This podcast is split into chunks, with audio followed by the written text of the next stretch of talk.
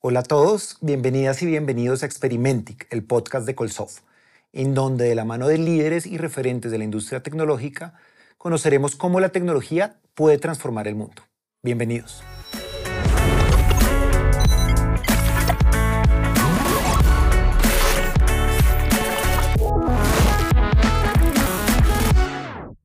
En nuestro episodio de hoy conversaremos sobre gestión remota de los dispositivos con un líder eh, que lleva muchos años en la industria tecnológica, lleva más de 20 años trabajando eh, en Intel, ha estado en cargos como la gerencia regional de ventas de Latinoamérica Norte, gerente de mercadeo, ha sido gerente de desarrollo de mercados y al día de hoy es director general de Intel Colombia. Eh, Juan Carlos Garcés, Juan Carlos, bienvenido. Leonardo, muchas gracias y muchas gracias por la invitación a esta buena oportunidad de conversar con toda la audiencia y contigo. Gracias a ti pues, por, este, por este valioso tiempo que, que nos das. Excelente. Bueno, Juan Carlos, pues y entrando en materia, eh, quisiera que nos contaras un poquito más sobre ti, eh, sobre tu trayectoria, tu experiencia. Bueno, te cuento que em, cuando era muy joven, muy pelado, me enamoré de los computadores. Eh, y a través de, no sé si alguien aquí vaya a tener eso en la memoria, un ZX81 fue mi primer computador. Yo tuve un Sinclair, eso es, eso es historia patria antigua. Y bueno, ahí me, me, gustó mucho el tema de programar y todo eso, y por eso elegí la carrera que elegí, que fue de ingeniería electrónica. Y a partir de la ingeniería electrónica profundicé eh, el, gusto por los computadores y primero salí como desarrollador en una empresa. En esa época hacíamos desarrollo para estas terminales con las que pagamos en los supermercados, las primeras que se trajeron aquí al país. Y luego de eso tuve la oportunidad de trabajar en AT&T, que en esa época estaba en el país instalando fibra óptica. Y desde ahí em, pasé a un cargo de em, gerencia operativa de, una, de un call center. Okay. Y luego ya tuve la oportunidad de venir a Intel a, a realmente la meca de los procesadores y de los computadores, que era pues un deseo que tenía de acuerdo. desde pequeño. Ya llevas más de 20 años en Intel, entiendo. Sí, eh, la semana pasada apenas cumplí los 20, años. Ya llevo 20 años y afortunadamente, digo yo, me ha tocado em, cubrir las diferentes posiciones que tenemos en el país para la empresa, ayudando a los retailers, ayudando a los canales de venta, ayudando eh, también a las grandes empresas y ahora pues liderando el equipo que está aquí en el país en la oficina de Intel. ¿Eres colombiano? Sí, colombianísimo. colombiano. Eh, no tengo, tristemente, soy de, un paisa que no tiene acento de paisa, pero soy de Medellín. ah, de Medellín. Bueno, qué bien, muchas gracias, Juan Carlos. Bueno, Juan Carlos, ya entrando en materia, eh, queremos que nos cuentes un poquito qué está haciendo actualmente Intel para transformar el mundo. Pues mira que ahí partimos de la, visión y de lo que nosotros llamamos el propósito de Intel. El propósito de Intel es crear tecnologías que tengan la potencialidad de cambiar el mundo y, llevarlas a donde realmente se necesiten. Entonces, e, esas tecnologías se han enfocado mucho en el cómputo, en las comunicaciones y para poderlas hacer realidad tenemos una, somos la cuarta, quinta empresa de software más grande del mundo, en el sentido de que el software que anima todos esos eh, desarrollos tecnológicos lo hacemos nosotros. Y cuando hablamos de cómputo, hablamos no solo de cómputo de PC, que es donde más nos conocen, sino también de servidores, de Internet de las Cosas eh, y, de, y, de, otros eh, dispositivos computacionales que, digamos, hay en nuestros laboratorios tratando de romper o de crecer o de ampliar esa gama de, de posibilidades que trae el cómputo al mundo. Genial, genial. Bueno, muchas gracias.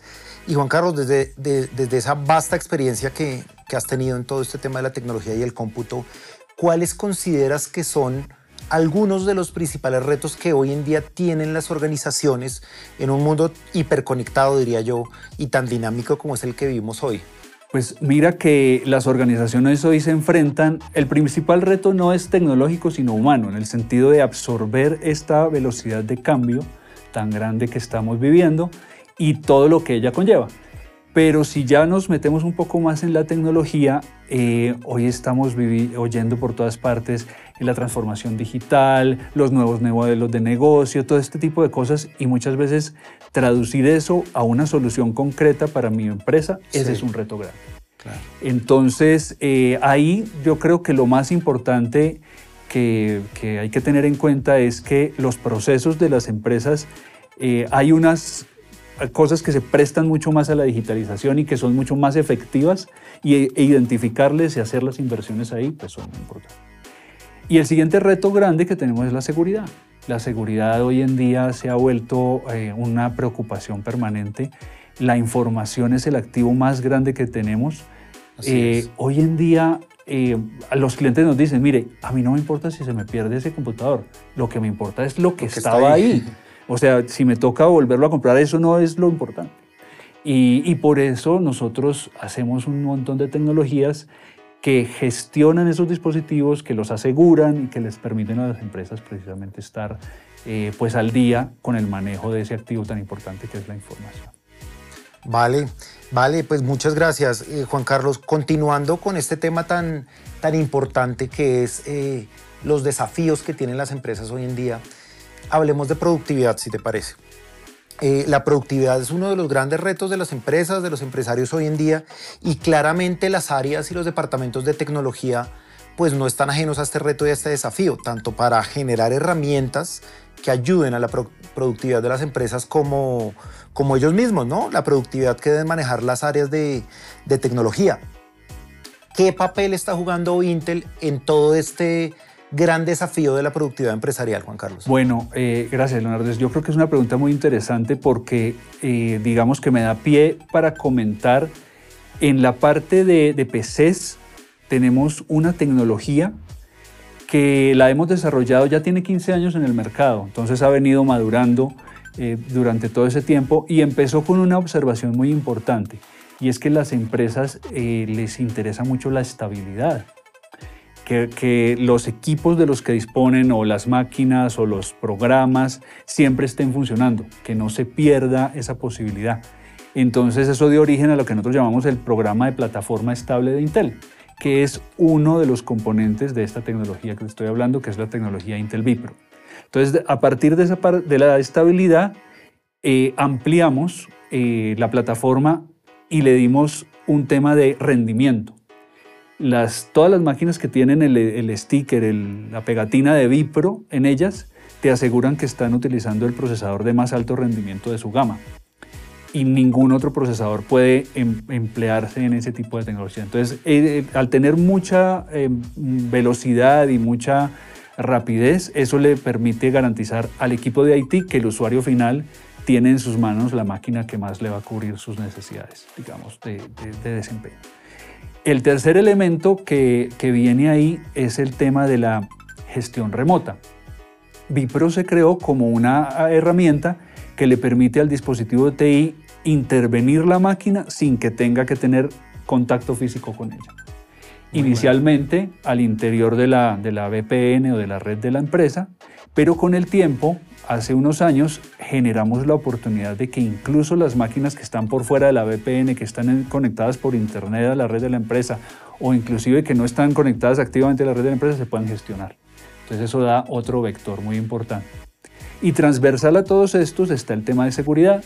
Las plataformas Vipro tienen eh, tecnologías de seguridad específicas tanto antes del arranque en la protección de la BIOS como ya en marcha la máquina para asegurar que esa información está, eh, digamos, protegida contra pues, todo lo que están tratando de hacer los chicos malos contra ella. No, pues fabuloso. ¿Y cuánto, cuánto tiempo lleva esa tecnología con, con ustedes? Vipro ya tiene 15 años, eh, obviamente que no en, en, su estado actual de madurez han venido, eh, digamos, evolucionando y sobre todo el tema de seguridad ha tomado muchísima importancia en los últimos años. hemos incluido tecnologías, por ejemplo, para la inscripción de memoria, eh, eso quiere decir que aun si alguien pudiera de alguna manera conectarse a la memoria del dispositivo va a estar encriptada y no va a poder leer lo que hay ahí, que puede ser información importante. Hemos eh, metido tecnologías que permiten eh, remotamente borrar el disco duro de la máquina, de forma que aunque se pierda la máquina, se puede salvaguardar la información de la empresa. y así tecnologías que evitan, por ejemplo, ahorita los hackers tratan de meterse en las instrucciones, eh, digamos, para ser un poquito técnico, condicionales, cuando la máquina tiene que decidir si sigue por aquí o sigue por allá. Tenemos unas tecnologías que protegen eso, eh, que hacen mucho más fiable la computación y más difícil eh, que haya hackeo cuando la máquina está en operación. No, pues fabuloso todo lo que nos cuentas, fabuloso. Ojalá pues continuemos con todo ese desarrollo que se tiene. Eh, bueno, la pandemia de COVID-19 ha traído muchos cambios en nuestra sociedad, cambios culturales, cambios económicos, cambios en nuestro día a día. uno de esos cambios es la forma en la que trabajamos todos nosotros el famoso trabajo híbrido que ahora es tan común en Colombia y en el mundo. Juan Carlos, ¿qué recomendaciones le darías a los empresarios colombianos frente a todo este tema del trabajo remoto, teletrabajo, trabajo híbrido, eh, que es un tema tan importante ahorita y es un tema estratégico para las empresas? Bueno, yo creo que una de las cosas más importantes desde Intel es que vemos la tecnología no como eh, ella como aislada únicamente, sino que es parte de un todo. Y cuando estamos hablando del trabajo híbrido, tenemos que tener en cuenta dónde se está efectuando ese trabajo, el entorno en el cual el empleado está, cómo el empleado, eh, digamos, eh, que tiene esa tecnología en la mano, la está utilizando. Porque ahí tenemos temas, pues obviamente eh, el reto que tenemos para adaptarnos a las evoluciones de las leyes de trabajo que tenemos hoy en día, que nos exigen una ergonomía, que nos exigen eh, una serie de capacidades en el sitio donde esté el trabajador para que él esté cómodo y no vaya a sufrir lesiones. Y ahí, aunque, aunque no es el foco de la tecnología, hay muchos avances que se han hecho en los últimos años para hacer, por ejemplo, las máquinas más livianas, para que el manejo de la intensidad lumínica sea mucho más proactivo y no cansemos a los ojos de la gente, a que eh, estas máquinas tengan múltiples modos de uso, las podemos usar como tabletas, las podemos usar para dibujar, las podemos utilizar para, para, para diversas eh, cosas. Entonces eso nos permite, eh, digamos, darle mucha versatilidad. Pero haciendo enlace con lo que estábamos hablando hace un momento, uno de los retos más grandes del teletrabajo es asegurar la información porque todos los peces están en, en, entornos heterogéneos. No es lo mismo mi casa que la tuya, que la de otro colaborador. Entonces ahí es donde estas tecnologías y la posibilidad de que Vipro brinda al equipo de TI de tocar la máquina sin tocarla físicamente es un valor muy grande porque le permite a la organización reducir costos al mismo tiempo que se está aumentando la productividad de las personas. Eh, Juan Carlos, ¿podrías compartirnos algunos ejemplos que sean interesantes de cómo Intel se aplica o se ha aplicado a la vida diaria? de las personas, de las empresas? Claro, eh, voy a empezar por el tema que estábamos hablando hace un momento, de la productividad. Eh, Colombia fue el primer país que implantó esta tecnología Vipro en, eh, en Sudamérica de habla hispana. Y eso le ha permitido a varios de nuestros clientes ser muy productivos. Por ejemplo, uno de ellos quería esa tecnología porque le permitía asegurarse que las máquinas de sus empleados estaban eh, prendidas en el momento en que se les enviaba el parche de seguridad, que tú sabes que es tan importante para los departamentos de IT. Ellos en ese momento, antes de implantar la tecnología, tenían un 50 y algo, 54% de éxito en la postura de parches, que es la mitad de las máquinas, pues es una buena cantidad, pero hay la mitad que están desprotegidas. Al ponerlo a funcionar, eh, pasaron más arriba del 75%. Entonces se incrementó la seguridad de la empresa. Es algo que es bien bonito y es, muy, es un gran orgullo para el equipo de Intel en Colombia liderar en Sudamérica el despliegue de este tipo de tecnología. Pero también hicimos algo bien interesante y es, eh, como hablábamos hace un rato, Intel no es solo procesadores para computadores. Eh, en la pandemia, uno de nuestros socios de negocio, con nuestro apoyo, hizo un robot que fue premiado y que era un robot que tenía eh, la posibilidad de eh, hacer higiénicas las superficies a través de luz ultravioleta, pero en su interior tenía, digamos, que eh, un cerebro Intel que era el que le permitía navegar por el espacio, darse cuenta, recordar cuál era el mapa y dónde tenía que realmente efectuar la higienización. Entonces es algo que es bien interesante, que se hizo con tecnología desarrollada en el país basada pues, en tecnología Intel, pero que también es algo que es muy, muy, muy bueno para nosotros, muy satisfactorio haber podido contribuir, contribuir a ello. Y, hoy en día una de las cosas que, que, está creciendo muchísimo en el país, que de pronto se sale un poquito del ámbito empresarial, pero que es bien interesante contarlo, eh, por el impacto que tiene la creación es el tema de las máquinas de alto desempeño, que muchas veces los gamers son los primeros que las toman, pero que le sirven mucho a los creadores de contenido. Y hemos visto cómo ha explotado esa cantidad de jóvenes que están utilizando la tecnología para hacer lo que estamos haciendo hoy, un videocast, un podcast o crear contenidos que comparten. Y eso requiere muchas veces una edición, una, renderización en algunos casos que realmente saca provecho de estas máquinas que son eh, de primera y de última, de primera tecnología, digamos. Genial, y supongo que pues seguirá, seguiremos el mundo exigiéndole más, cada vez más a la uh, tecnología, ¿no? Eh, claro que sí, y, y ahora lo que viene más bonito para esas máquinas es que incorporarán tecnologías eh, como la inteligencia artificial. Pero, pero bueno, eso es tema como de otro, de otro momento de pronto.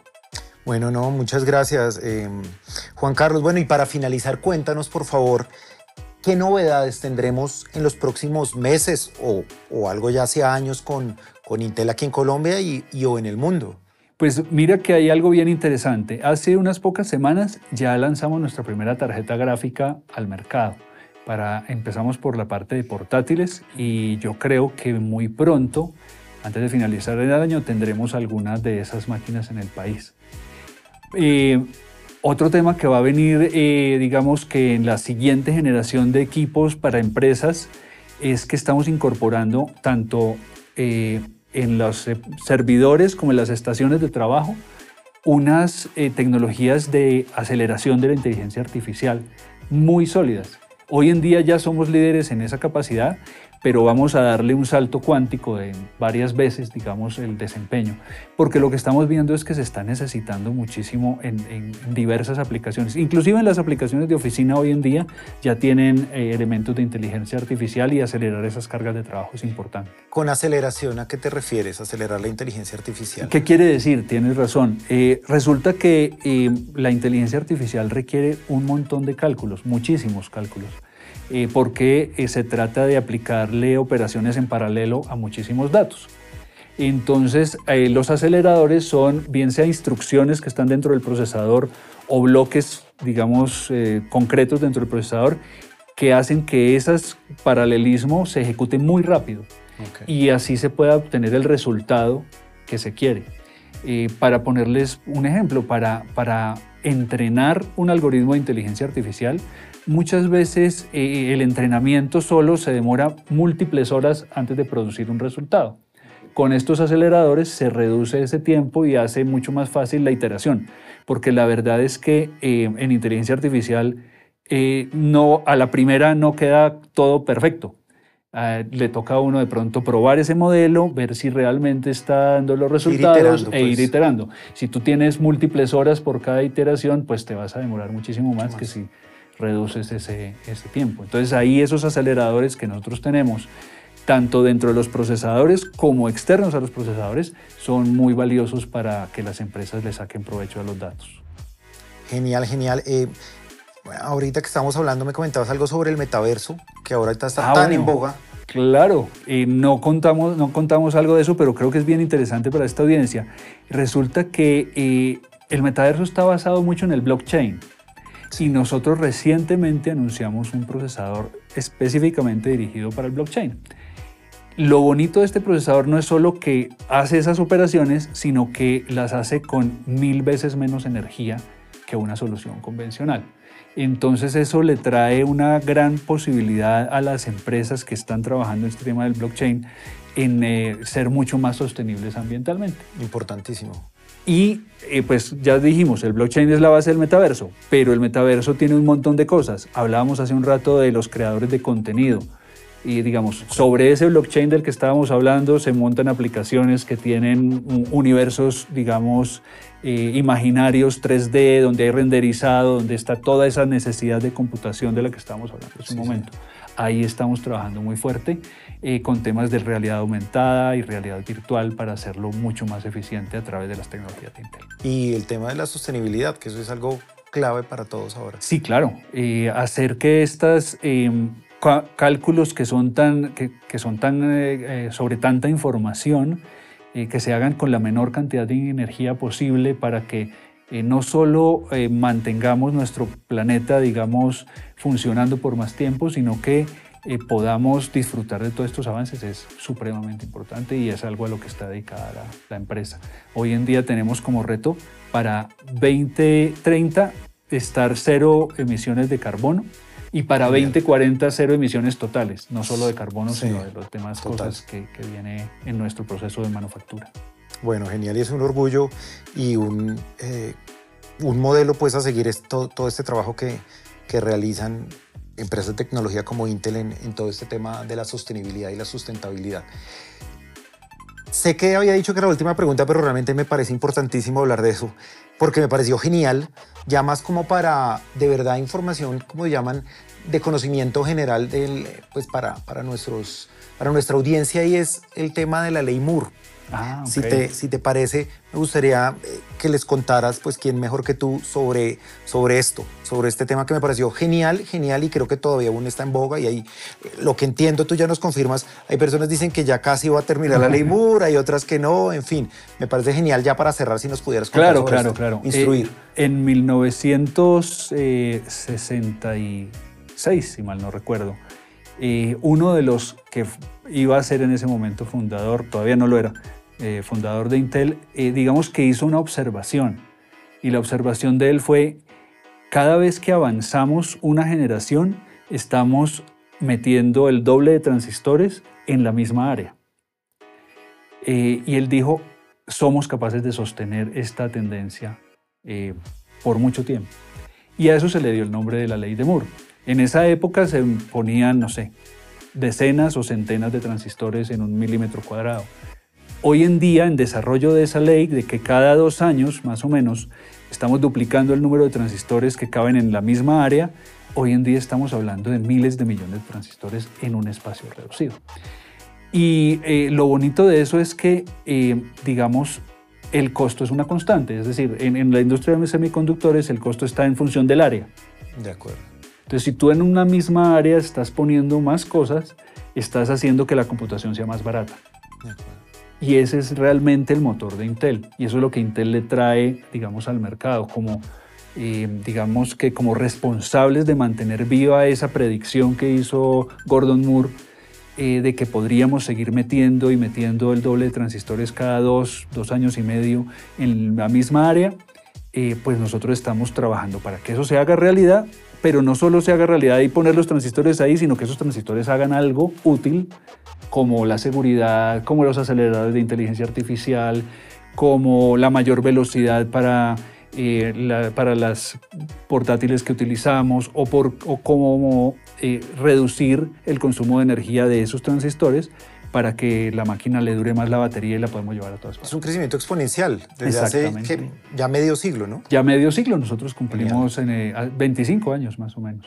Genial, genial. Eh, perdón, 55 años. perdón. Muchas gracias. Sí, desde 1968. Ocho. Bueno, Juan Carlos, pues gracias por tu tiempo. De verdad que ha sido algo muy valioso para nosotros. Sé que para nuestra audiencia lo va a hacer. eh, por acompañarnos hoy y, y bueno, pues un gusto, un gusto tenerte por acá. Ojalá Gracias. Leonardo. Así gracias, sea. Juan Carlos. Y a todos ustedes los invitamos a seguirnos en YouTube o en Spotify. Búsquenos como Colsoft, Experimentic Colsoft. Nos vemos en nuestro próximo episodio. Cuídense mucho.